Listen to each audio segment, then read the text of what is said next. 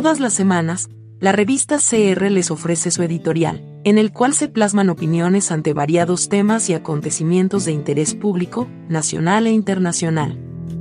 La revista es el medio de opinión digital independiente de Costa Rica.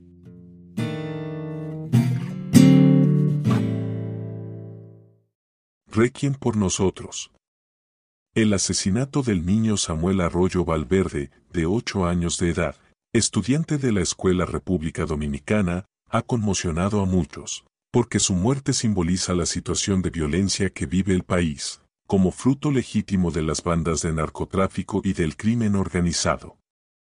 No hay palabras que puedan describir lo doloroso que esta situación significa, no solamente para sus padres y familiares, sus compañeritos, amigos y maestros, sino también para tantos hogares de costarricenses.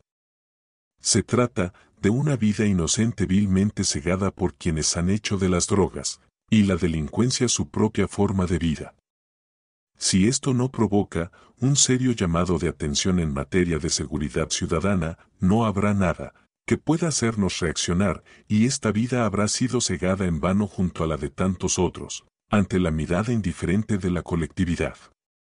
No se trata de una noticia más difundida con la frialdad propia de algunos medios de comunicación, al indicar que todo esto es fruto de una guerra entre bandas o simplificarlo como algo que, inevitablemente sucede. La cuestión es que, la seguridad ciudadana debe asumirse mediante una política pública coherente, con menos despliegues de ostentación y con mayor eficacia ante la comunidad. Hay temas que deben ser resueltos por la sociedad cuanto antes. Es el caso de la violencia y el de la crisis educativa. Ambos se encuentran entrelazados porque la miseria igualmente les une. Acá, no se trata de simples amenazas, sino de la muerte de personas inocentes. ¿Cómo es posible que un menor de edad, lleno de vida y cargando tantos sueños, vea su vida interrumpida de esta forma? Mientras las bandas y las pandillas juegan a la guerra y al exterminio recíproco. No es tampoco nuestro deseo que se maten entre ellos, pero menos lo merecen inocentes como Samuel, quien desde la tranquilidad de su hogar fuera alcanzado por una bala perdida, generando una nueva víctima a la cansina violencia que afecta a la nación.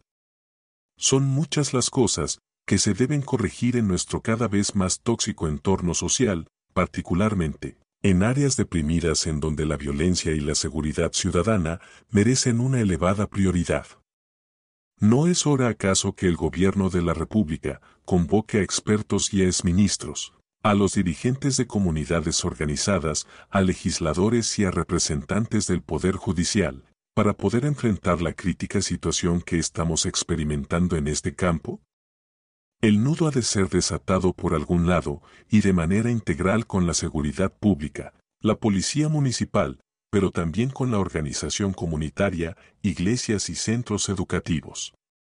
La pregunta por hacerse entonces es, cómo es posible que existiendo tantas formas de organización y ciudadanía consciente, de que estas cosas estén ocurriendo cotidianamente. La vida de Samuel por ello no puede haber sido derramada en vano. La frustración de sus padres y el indescriptible dolor de sus compañeritos merecen una respuesta, porque ellos pueden también convertirse en nuevas víctimas.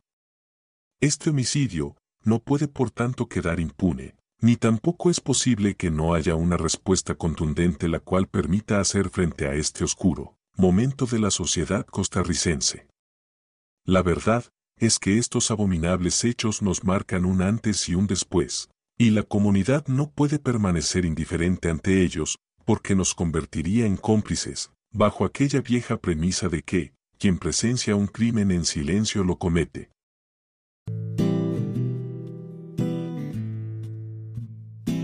Le invitamos a oírnos la próxima semana, con un nuevo tema de su interés.